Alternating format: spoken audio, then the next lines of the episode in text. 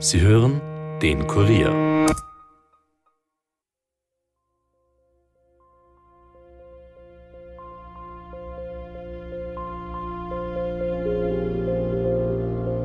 An der Polizeischule hat er immer wieder Fachvorträge äh, gehalten und dort hat er immer wieder erzählt, der perfekte Mord ist jener Mord, wo also sämtliche Beweismittel und auch die Leiche vernichtet werden.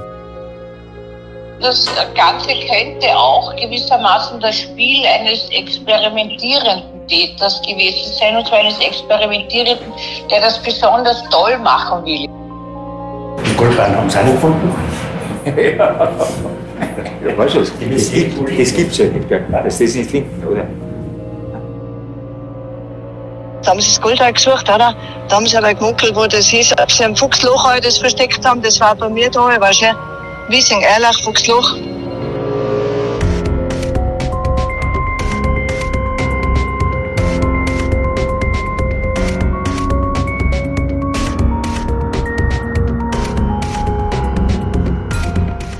Herzlich willkommen zu Dunkle Spuren, dem True Crime Podcast des Kurier, in dem wir ungelöste Kriminalfälle aus Österreich neu aufrollen. Heute begrüße ich euch zum zweiten Teil von unserem aktuellen Fall, Tödliches Gold. Da dreht sich um Erika H., das war eine Bankfilialleiterin, die am 16. März 2012 tot in ihrem Auto gefunden worden ist. Recherchiert hat diese Geschichte Kurierreporterin Stefanie Angerer und das letzte Mal da hat sie uns schon von einigen Ungereimtheiten und merkwürdigen Wendungen berichtet. Und jetzt begrüße ich Steffi auch wieder hier in unserem Podcast-Studio. Hallo. Hallo Stefan. Steffi, kannst du das Ganze einmal kurz zusammenfassen, was wir bis jetzt über diese, man muss wirklich sagen, grausame Tat vor elf Jahren wissen? Passiert ist das Ganze ja in Tirol in der Gemeinde Wiesing. Ja, genau, Stefan. Also begonnen hat damals alles mit einer vermissten Anzeige der Tochter des Opfers. Die junge Frau ist an diesem Tag eben dem 16. März, in eine Polizeiinspektion gegangen und hat dort ausgesagt, dass sie ihre Mutter seit dem Vorabend nicht mehr gesehen hat.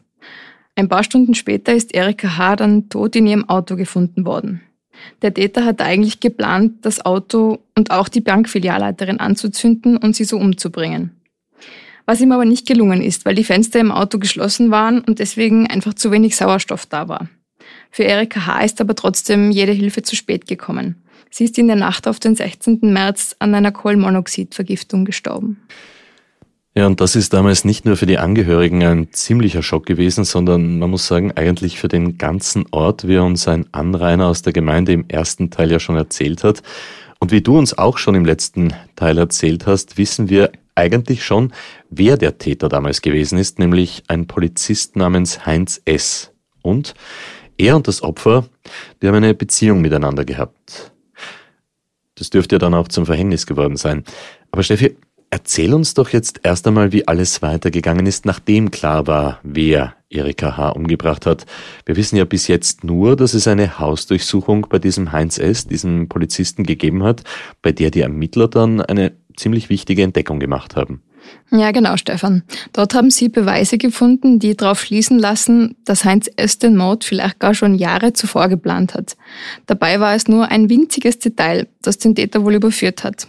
Was das war, das hat mir Chefermittler Christoph Hundertpfund, den wir ja schon aus dem ersten Teil kennen, genauer erzählt. Wir haben dann eine Hausdurchsuchung durchgeführt.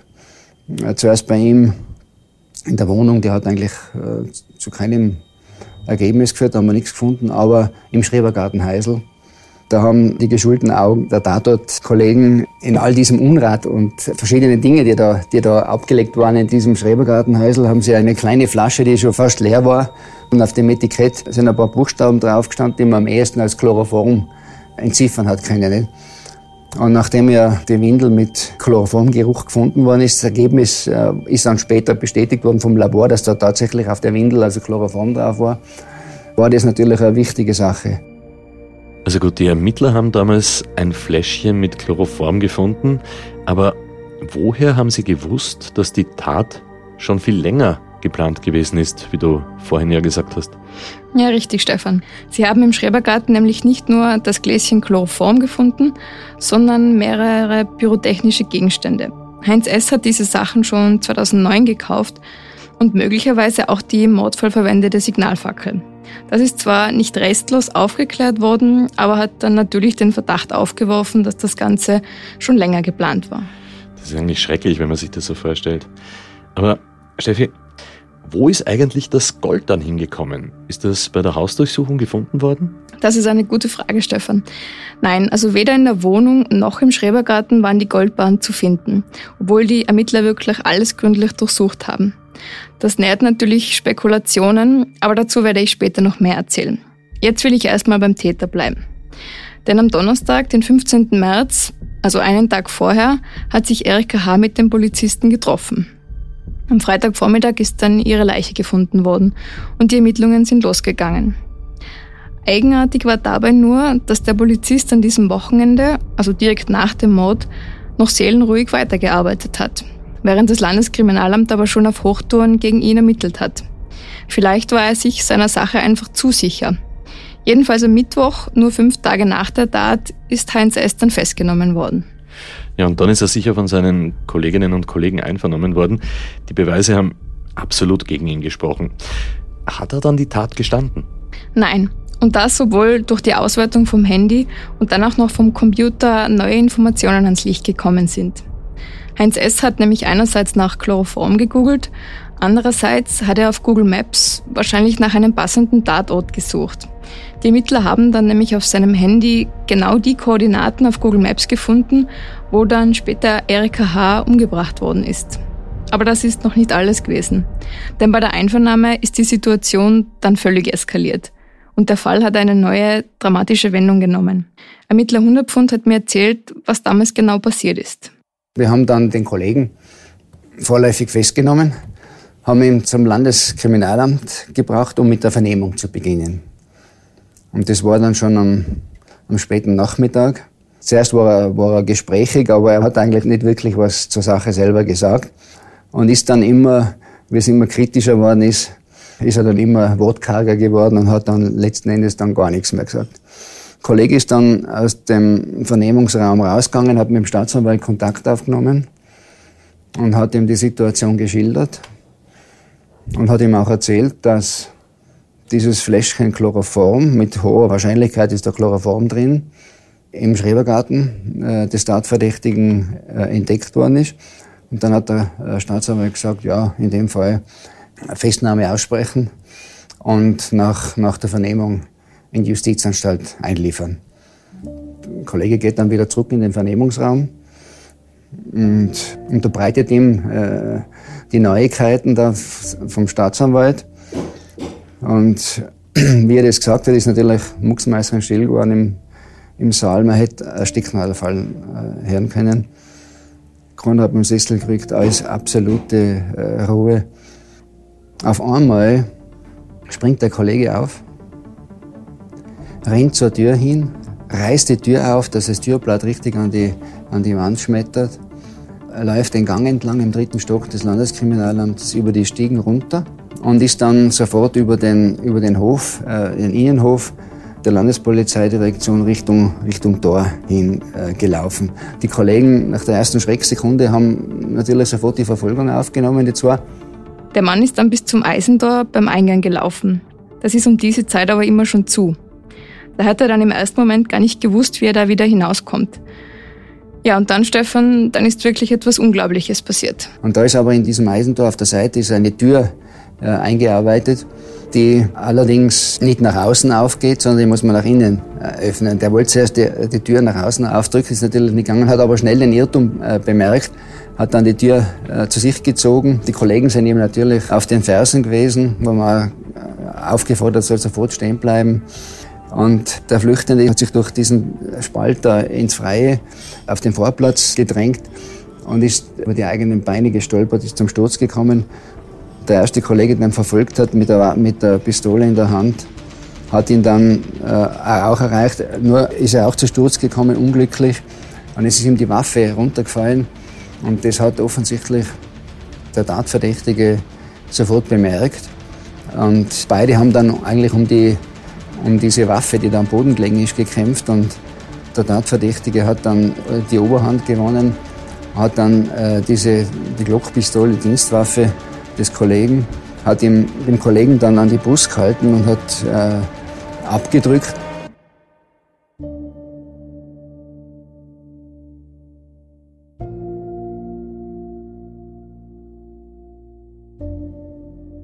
Nur ist in dem Fall kein Schuss gebrochen, weil diese Waffe eine zusätzliche Sicherung besitzt. Und zwar, wenn, wenn der Lauf der Waffe irgendwo ansteht, dann lässt sich das Züngel nicht mehr durchdrücken. Das war eigentlich das große Glück des Kollegen. Aber trotzdem war das als juristisch betrachtet als Mordversuch zu werten.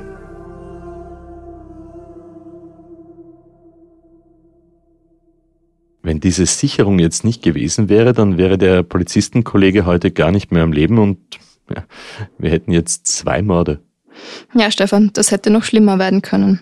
Für Heinz S. hat das natürlich schwere Konsequenzen gehabt. Denn jetzt kann man ihn nicht nur wegen Mordes, sondern auch wegen Mordversuchs, Widerstands gegen die Staatsgewalt, Raubes, schwere Körperverletzung und Amtsmissbrauch belangen. Ja, das stimmt. Aber Steffi, erzähl einmal, hat dieser Ausbruchsversuch irgendwelche weiteren Konsequenzen gehabt? Ja, es hat Konsequenzen gegeben. Die Ermittlungen sind dann Polizisten in anderen Bundesländern übergeben worden, weil ja die direkten Kollegen spätestens jetzt befangen gewesen wären. Also wenn man gegen eigene Kollegen ermittelt, kann jeder diese Entscheidung wirklich gut nachvollziehen, glaube ich. Erzähl einmal, hast du den Ermittler auch gefragt, wie das damals gewesen ist, gegen einen Mann aus den eigenen Reihen vorzugehen? Ich meine, das muss unglaublich schwierig sein. Ja, natürlich. Das hat mich auch sehr interessiert. Das ist natürlich immer unangenehm, wenn man gegen einen eigenen Kollegen ermitteln muss. Überhaupt, wenn ein Sachverhalt passiert ist, den man einfach nicht für möglich haltet, dass ein Polizist in der Lage ist, so einen heimtückischen Mord zu begehen. Mhm. Das, hat, das hat uns natürlich alle sehr betroffen gemacht, aber ich meine, wir haben Routine genug besessen, auch solchen Dingen fertig zu werden. Aber es war jedenfalls keine Ermittlungsarbeit, wie man es eigentlich sonst gewöhnt ist, weil da doch irgendwie eine gewisse emotionale Komponente mit, äh, mitgeschwungen ist oder mitgespielt hat, weil es ja einer von uns war, ein Polizist, der äh, sich gar nicht wie ein ordentlicher Ordnungshüter verhalten hat, sondern die schwerste Straftat, die er begehen kann, begangen hat, einen Mord. Wirklich furchtbar.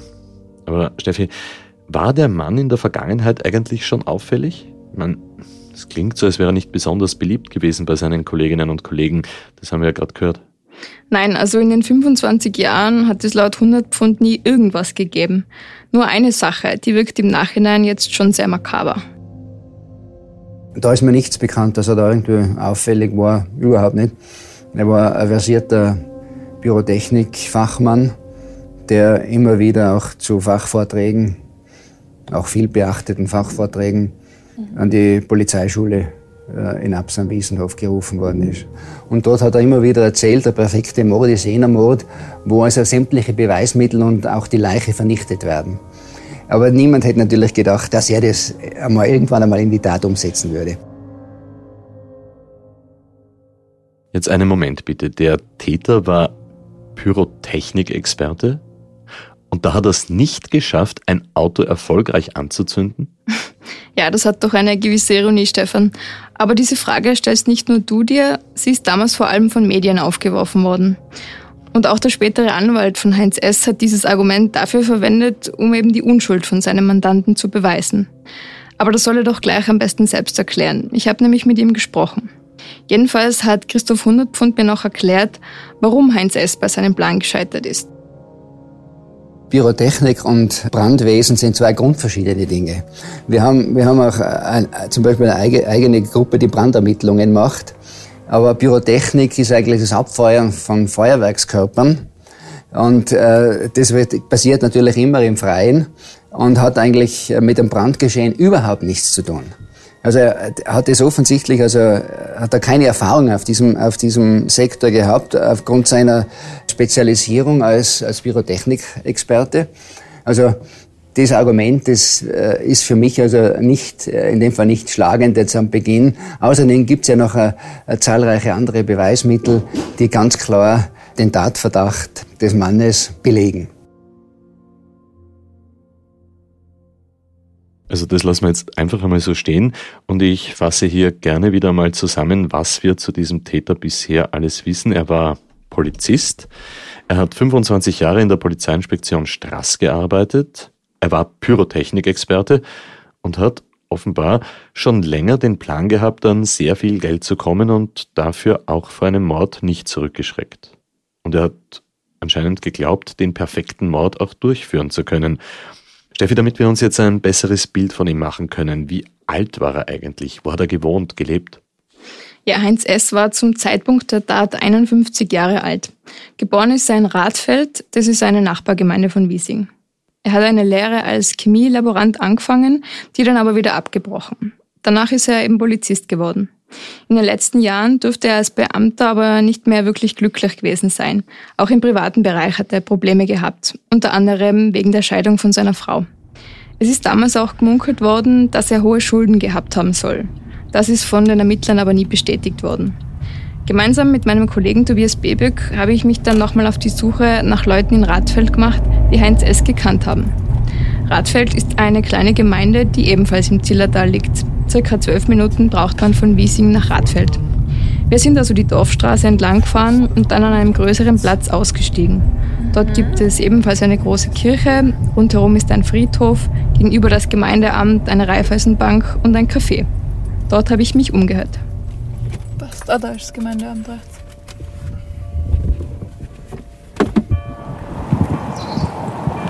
Darf ich Sie ganz kurz was fragen? Ich, ich mache einen Podcast für den Kurier und recherchiere gerade zu diesem Goldbarrenmord, der da vor zehn Jahren passiert ist in der Nachbargemeinde. Drinnen. Drinnen? drinnen, die wissen die Bescheid. wissen ganz Okay, dann frage ich mal Ja. Wäsche, ja, die drinnen sein. Hallo, Hallo, grüß dich. darf ich Sie kurz was fragen? Ich bin, nein, nein, nein, ich bin, ich bin vom Kurier und wir machen einen Podcast zu diesem Goldbarrenmord, der da in Wiesing passiert ist vor zehn Jahren. Wissen Sie wahrscheinlich noch? Ja, wissen schon. Ja. Aber bei der Polizei und ja. So wie er so war. Der kann man- da vorne. Ja, genau. Ja. Ja, wo wir da unten wohnt, wo wir gewesen sind, da war schon der. Straße aus. Wo er wohnt. Ja. Wo der alte wohnt. Das weiß ich noch. Das Arbeit noch da. Aber da redet halt niemand mehr. Nein, ich hab's eh gemeint. Das ich eh nach zehn Jahren man irgendwann, dass es abgeschlossen ist, gell? Ja. Ich bin dann natürlich in die Polizeiinspektion gegangen, wo er gearbeitet hat, und habe dort gefragt, ob jemand mit mir sprechen würde. Es wäre sogar ein ehemaliger Kollege von ihm bereit gewesen, aber das hat die Landespolizeidirektion dann leider abgedreht. Mit der Begründung, dass der Fall eh abgeschlossen ist. Aber ich habe dafür eine Insiderquelle gefunden. Resi, die Fahrschullehrerin der Tochter von Erika H., war damals nämlich mit einem Polizisten zusammen und hat deswegen auch aus erster Hand erfahren, wie Heinz S. von den anderen Kollegen damals so wahrgenommen worden ist. Wenn er im Dienst war, war er ein bisschen, da hat er die passt da. Wenn jemand auf die Lauer gehabt hat, dann war ein bisschen ein. Also mit Arbeiten haben sie nicht gar so mögen. Hm. Also das scheint jetzt wirklich Bände zu sprechen, aber gut, jetzt wissen wir zumindest ein bisschen etwas über diese Person Heinz S. Was ich mich aber die ganze Zeit schon frage, Steffi, wie kommt ein Polizist dazu, dass er auf einmal einen Mord begeht? Was muss da in ihm vorgehen? Praktisch, ja, praktisch die Seiten zu wechseln. Ja, Stefan, das habe ich mich natürlich auch gefragt. Ich habe daher mit Sigrun Rossmanit telefoniert, eine anerkannte Psychiaterin in Wien. Täteranalyse wollte sie zwar keine machen, dafür hat sie mir interessante Einschätzungen zum Tatort bzw. der Tatortgestaltung gegeben. Eine sehr ausgeklügelte Geschichte. Äh, Täterprofil möchte ich so nicht, weil das ist nicht seriös, ja, äh, zu machen. Vor allem kenne ich den Fall näher gar nicht von Informationen her. Aber bezüglich der Tatortgestaltung des sogenannten, wenn das ein Staging ist, das heißt, man hat das im Nachhinein so gerichtet, dann ist es auffällig. Warum soll diese Frau bis zur Kreuzung gefahren sein und an der Kreuzung ist sie plötzlich dann bewusstlos worden und abgefackelt worden. Es ist ja eher so, dass es ganz woanders war und dass einer die Frau da reingelegt hat, das Auto, und die, das Auto an die Kreuzung gestellt, um etwas vorzutäuschen. Ne? Mhm, mhm, genau, ja. Also so wirkt das für mich eher, dass das hingestellt wurde, sonst ist es ja nicht nach, das ist ein, gestellte, ein gestellter Tatort. Ich habe Frau Rossmanit dann auch gefragt, wie sie es denn einordnet, dass der Täter in seiner Rolle als Polizist bereits vor der Tat immer vom perfekten Mord gesprochen hat. Also ob man daraus irgendwelche Charakterzüge ableiten könnte. Das Ganze könnte auch gewissermaßen das Spiel eines experimentierenden Täters gewesen sein, und zwar eines Experimentierenden, der das besonders toll machen will. Ja, das weist ein bisschen perfektionistische Züge auch auf. Ne? Mhm, also, mhm. wenn es so ähm, unverständlich äh, demonstrativ in Szene gesetzt ist. Ja? Mhm. Weil warum man dann jemanden betäubt mit Chloroform und, und noch verbrennen dann, also diese unter mit einer Signalfackel, das sind so szenische Aufforderungszüge für mich. Es, also so wie eine Theaterszene. Es ist wie ein, eigentlich das Ganze wie, wie ein Theaterstück, das hier abläuft. Hm. Also wenn man sich den Tatort dort genauer anschaut, stimmt das natürlich, dass das Ganze irgendwie inszeniert wirkt. Aber noch etwas beschäftigt mich. Warum hat sich eine so erfahrene Bankangestellte auf so einen Deal überhaupt eingelassen? Ja, Stefan, das habe ich die Psychiaterin natürlich auch gefragt. Auch sie hat dann bestätigt, was sich damals wohl viele gedacht haben, die Erika gut gekannt haben. Wenn sich eine Bankangestellte, Bankleiterin leitender Funktion auf so ein Geschäft einlässt, dann äh, hat das wahrscheinlich mit manipulativen Tendenzen des Täters zu tun, der sie in dieses Geschäft bringt. Oder sie vertraut dem, der sie in dieses Geschäft bringt, bringt und äh, ist gefühlsmäßig beteiligt. Wenn das intensive Gefühle sind, in der Verliebtheit ist der Verstand blind. Mhm. Nicht nur bei dieser Frau, sondern bei uns allen. Ja. Freud hat sogar genannt, das bezeichnet, die Verliebtheit ist wie eine Psychose. Nicht? Also da hat Verstand nichts mehr zu reden sozusagen. Da passt sie nicht mehr auf und ist nicht mehr vorsichtig genug. Das stimmt natürlich. Diese Erklärung können sicher viele von unseren Hörerinnen und Hörern auch nachvollziehen. Wenn man so verliebt ist, dann setzt manchmal der Verstand wirklich aus. Aber gut, jetzt zurück zu den Ermittlungen, Steffi. Die sind ja relativ weit fortgeschritten gewesen, weil es so wahnsinnig viele Beweise auch gegeben hat, wie wir gehört haben. Jetzt stellt sich mir schon noch eine wichtige, entscheidende Frage. Warum? Warum das alles? Was hat Heinz S. für ein Motiv gehabt? Das habe ich beide, also Herrn Hundertpfund und auch die Psychiaterin gefragt, warum er das getan haben könnte. Hinsichtlich äh, seiner Schuld ist mir nichts bekannt. Er hat sich ja nicht geäußert äh, zum Motiv, das kann man nur vermuten, dass, er, dass das äh, Motiv war, dass er sich eben da Geld beschaffen wollte. Als Motiv acht Goldbahnen.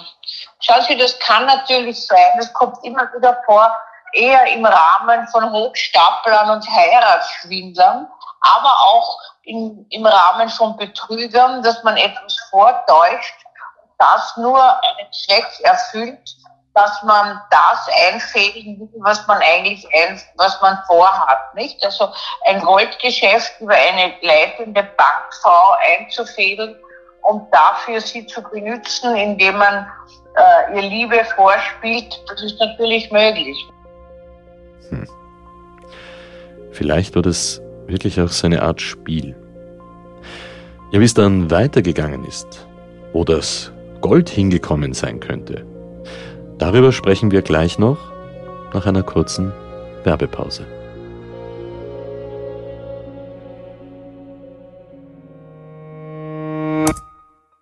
Heute haben wir eine Podcast-Empfehlung für euch.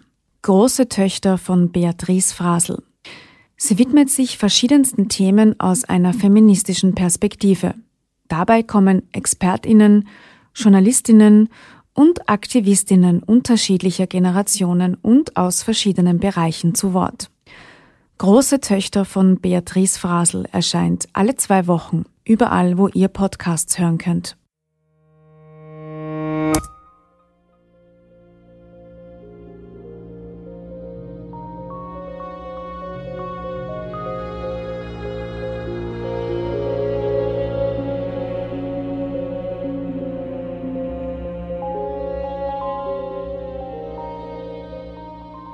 Willkommen zurück zum Goldmord in Tirol vor elf Jahren. Wir halten an dieser Stelle fest, man kann eigentlich nur mutmaßen, was das Motiv gewesen sein könnte, weil der Täter selbst, der hat nie irgendetwas dazu gesagt, oder Steffi? Ja, ganz genau, Stefan. Er hat sich nie dazu geäußert, wie Herr Hunderpfund eh gesagt hat. Ich habe dann auch mit dem Anwalt von Heinz S. telefoniert und der hat mir gesagt, dass die beiden geplant haben, sich mit dem Gold nach Mallorca abzusetzen und dass sie dort ein gemeinsames Leben anfangen wollten. Aha, das ist interessant. Also war es vielleicht für beide so ein Gedanke, einfach auszusteigen, nur dass er immer ohne sie geplant hat. Aber was ist jetzt eigentlich mit dem Gold?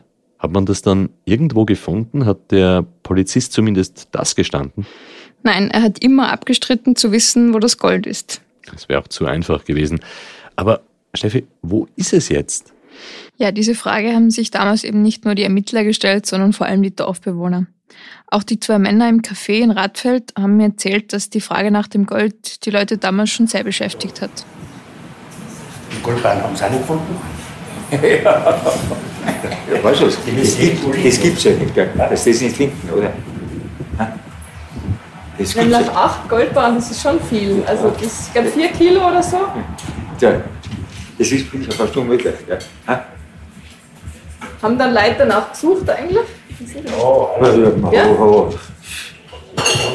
Weil da sind sie aus der Bundesstraße, bei den ganzen Feldern. Das siehst du immer wieder am Herbst oder so, weil, weil Ruhe ist. Schon. Da sind sie auf dem Weg mit den Metallsuchgeräten. Mhm. Die Polizei oder die Privaten? Nein, nein, Ja. Nichts schon. Ja. Um ein paar Kilo Gold kann man schon suchen. Oder? Durch die Geräusche im Café hat man den Herrn leider nicht so gut verstanden. Ich habe deswegen dann nochmal genauer nachgefragt. Und die Felder sind da hinter der Kirche, oder? Ja. Die Felder, wo Sie gesagt haben, dass die Leute gesucht haben? Nein, dabei, bei der Bundesstraße. bei der Bundesstraße. Bei der Bundesstraße auf der linken Seite, Richtung Rottenberg. Da sind sie selber wieder auf dem Weg. Und wieso da? Oder einfach halt, wenn man sich gedacht hat, was da vergraben Also die wissen und gefangen, sie gehen halt suchen, auf bis Rottenberg auf, da das ganze Waldgebiet. und so. Also da kommen anscheinend wirklich jedes Jahr im Herbst Leute mit Metallsuchgeräten und graben die Felder um. Jeder will gerne das Gold finden oder zumindest einen Finderlohn einstreifen. Auch die Resi, die Fahrschullehrerin, hat da so ihre Vermutungen, wo das Gold sein könnte. Da haben sie das Gold auch gesucht, oder? Da haben sie aber gemunkelt, wo das hieß, ob sie im Fuchsloch auch das versteckt haben. Das war bei mir da, weißt du? Wiesing, Erlach, Fuchsloch. Da haben sie gemacht, damit er es da versteckt hat. Und da haben sie auch gerade ein Schlossberg unter mir, ob er es da versteckt hat, weil er da unter Pyrotechniker war, das weiß ich auch noch. Dann haben sie da alles angesagt, dann haben sie gemacht, dass es vielleicht da äh, irgendwo versteckt hat. Die Frage, wo das Gold ist, hat scheinbar wirklich viele beschäftigt. Aber wie sieht es denn von der offiziellen Seite aus? Sind da noch irgendwelche Gebiete durchsucht worden? Ich könnte mir es vorstellen. Ja, es ist wirklich von allen Seiten fieberhaft nach dem Gold gesucht worden, aber bis heute ohne Erfolg. Die Behörden haben die Suche dann auch eingestellt. Aber nicht, weil dann irgendwann klar war, wo das Gold ist, sondern weil es für die Klärung des Mordfalls einfach nicht mehr wichtig war. Hans-Jörg Meyer war damals leitender Staatsanwalt in dem Fall und hat mir per Mail auf meine Anfrage geantwortet.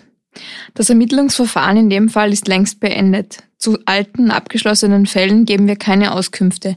Ich muss Sie auf die damaligen Auskünfte bzw. Berichterstattungen verweisen. Neues gibt es seither nicht. Da muss ich jetzt aber ergänzen, dass das offenbar nicht alle Ermittler so gesehen haben.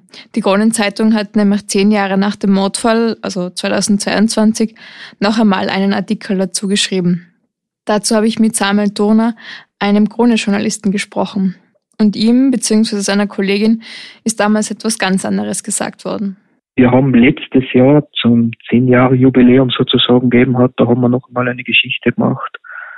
Dort hat es eben geheißen, es sind eben noch viele Fragen offen und die Ermittler haben gemeint, da tauchen neue Hinweise auf oder neue Anhaltspunkte, es wird weiter ermittelt, äh, ein Fall ist auch abgeschlossen, sobald es keine Fragen mehr gibt und Fragen gibt es in dem Fall eben noch genug.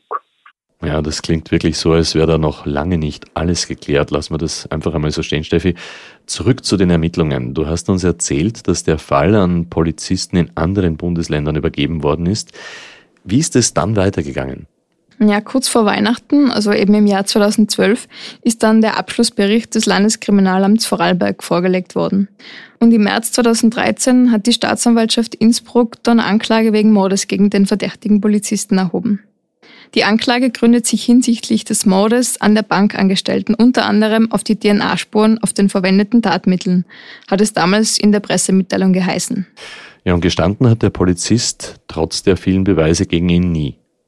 Dazu habe ich wie angekündigt mit seinem Anwalt Hans-Jörg Mader telefoniert.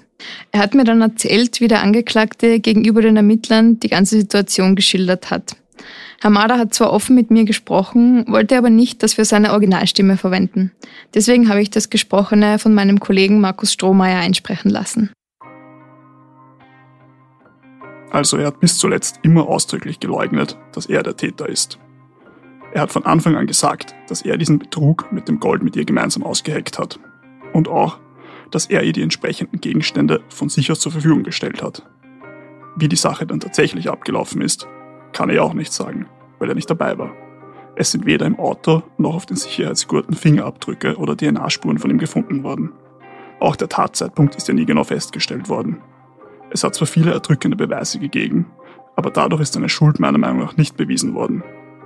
Der Beweis dafür ist ja auch, dass die Geschworenen stundenlang beraten haben und letztendlich nicht zu einem einstimmigen Ergebnis gekommen sind. Es hätte genauso gut sein können, dass die Frau selbst einen Fehler gemacht hat und das Ganze verhunzt hat, was eigentlich ausgemacht war. Oder dass dritte Personen die Tat begangen haben. Das ist sein Standpunkt gewesen. Herr Mader sagt also, da waren nirgends Spuren von Heinz S. zu finden. Seine Kritik an den Ermittlungen hat er damals auch gegenüber Medien geäußert. Es geht dabei konkret um zwei Hinweise, die noch eine entscheidende Rolle hätten spielen können. Es gibt zum Beispiel einen Zeugen, der zur angeblichen Tatzeit in der Nähe des Tatorts gewesen sein soll. Die genaue Tatzeit ist ja nie festgestellt worden, weil der Gerichtsmediziner erst fünfeinhalb Stunden nach Bekanntwerden der Tat an der Unfallstelle erschienen ist. Und dieser Zeuge gibt an, dass er zur angeblichen Tatzeit zwei verdächtige Personen gesehen hat. Dieser Zeuge sollte natürlich einvernommen werden. Laut Polizei war das damals aber nicht notwendig. Es hat dann noch einen Hinweis gegeben, dem die Polizei meiner Meinung nach viel zu wenig nachgegangen ist. Bei der Ögussa sind nur wenige Tage nach dem Mord Goldbahn eingetauscht worden. Das ist von der Polizei aber nicht weiter verfolgt worden. Sie haben sich damit begnügt, dass die Ögussa gesagt hat, dass dieser Eintausch mit dem Goldmord nichts zu tun hat. Also das klingt jetzt wirklich spannend. Eines müssen wir unseren Hörerinnen und Hörern jetzt aber genauer erklären, Steffi. Was ist die Ögussa? Ögussa ist eine österreichische Firma für Edelmetallverarbeitung. Dort kann man Gold ankaufen, aber auch verkaufen. Sie stellen aber auch Goldbahnen her.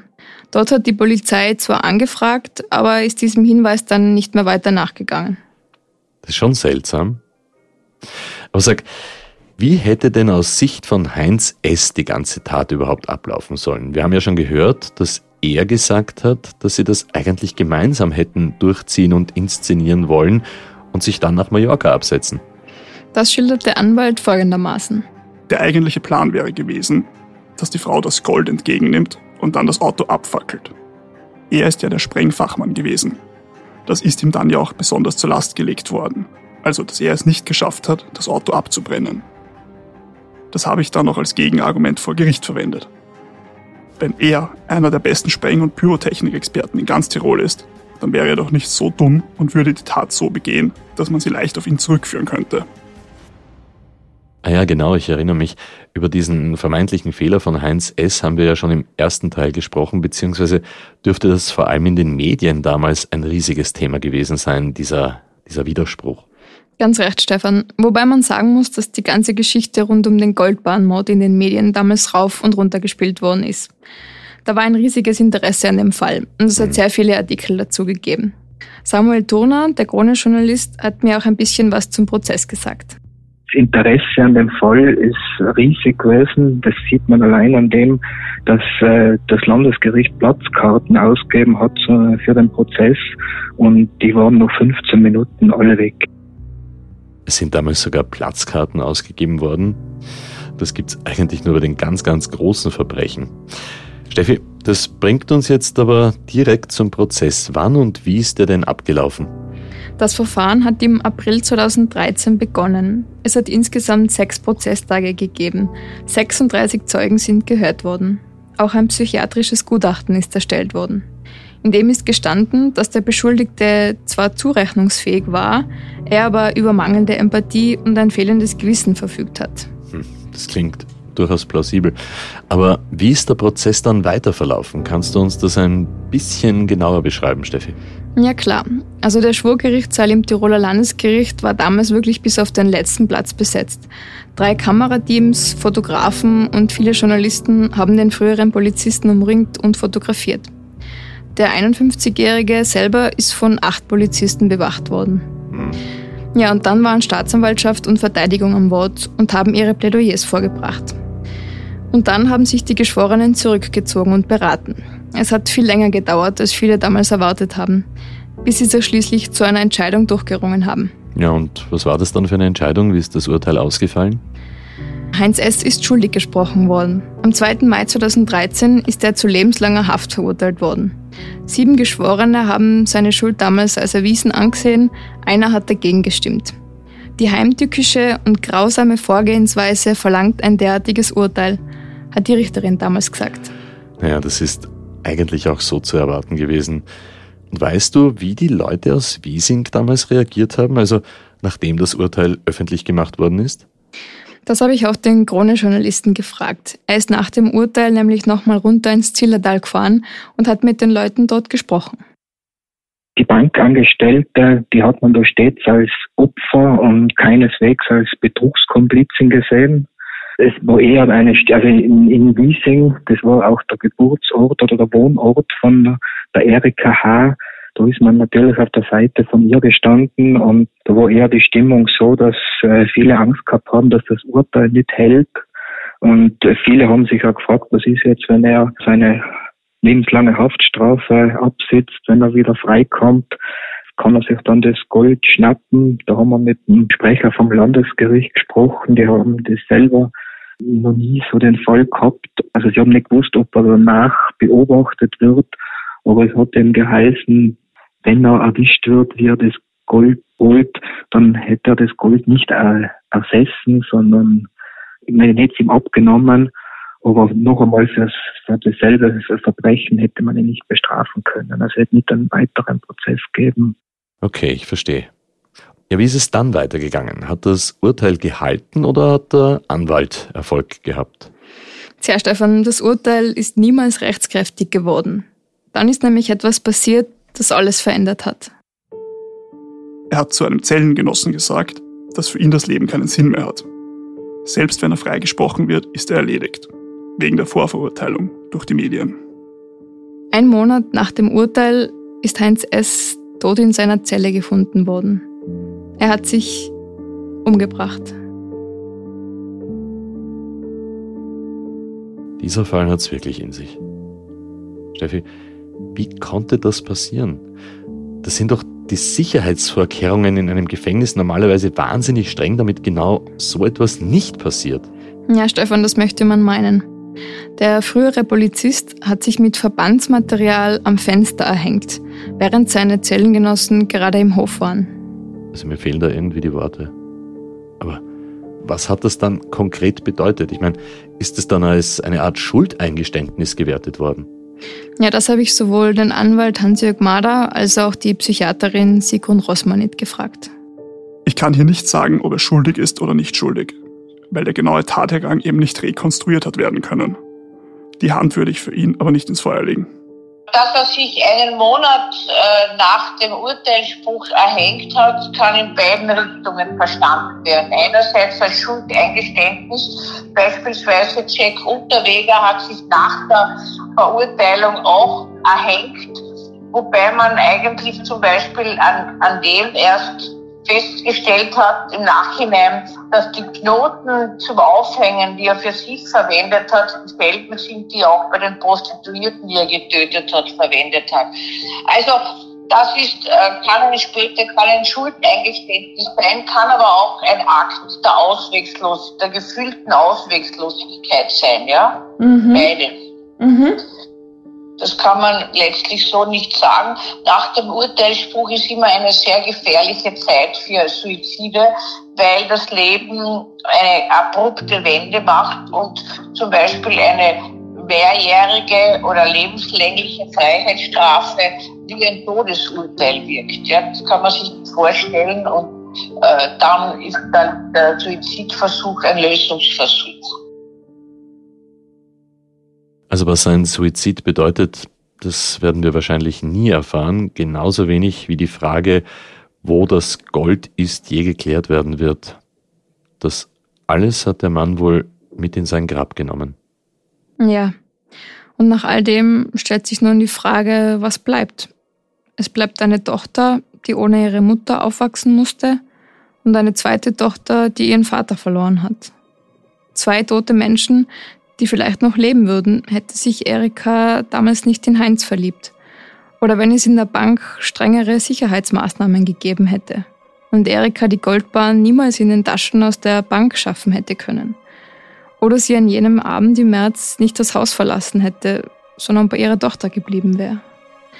Erika H. ist am 21. März 2012 am Friedhof bei der Pfarrkirche Wiesing beerdigt worden.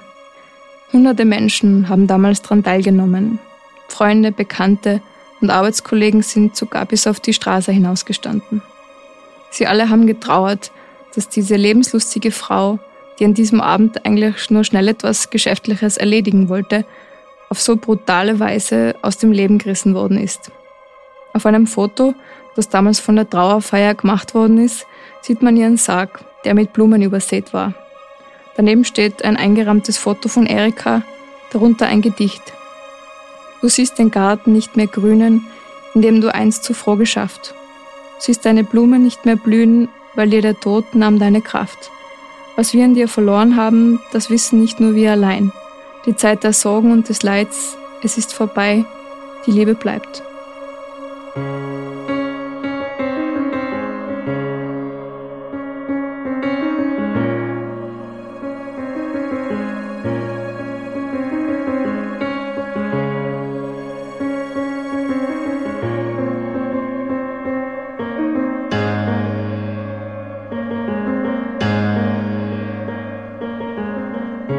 Wir danken den Bekannten von Erika H. und den Anrainern in Wiesing sowie den Nachbargemeinden, die mit uns gesprochen haben. Ganz besonders bedanken wir uns bei Schäfermittler Christoph Hundertpfund, der Psychiaterin Sigrun Rosmanit, dem Anwalt des Täters Hans-Jörg Mader, Chronikkollegen Samuel Turner und auch vor allem unserem Kollegen Markus Strohmeier dafür, dass er das Interview mit dem Anwalt nachgesprochen hat. Wenn ihr vielleicht noch weitere Informationen zu diesem Fall habt, dann wendet euch entweder direkt an das Landeskriminalamt Tirol unter der Telefonnummer 059 133 70 3333 oder wendet euch an uns per Mail am besten an dunklespuren.kurier.at. Ja, und wenn euch dieser Podcast gefallen hat, dann hinterlasst uns bitte eine Bewertung in eurer Podcast-App und erzählt euren Freundinnen und Freunden davon. Und folgt uns auch auf Instagram. Instagram.com slash dunkle Spuren. Da haben wir wieder jede Menge zusätzliches Material für euch aufbereitet. Dunkle Spuren ist ein Podcast des Kurier. Moderation Stefan Andres. Reporterinnen Stefanie Angerer, Yvonne Wiedler und Anja Antonius. Schnitt Daniel Jamanik, Dominik Kanzian und Tobias Peböck. Titelsong Tobias Schützenberger. Produziert von Elias Nabmesnik.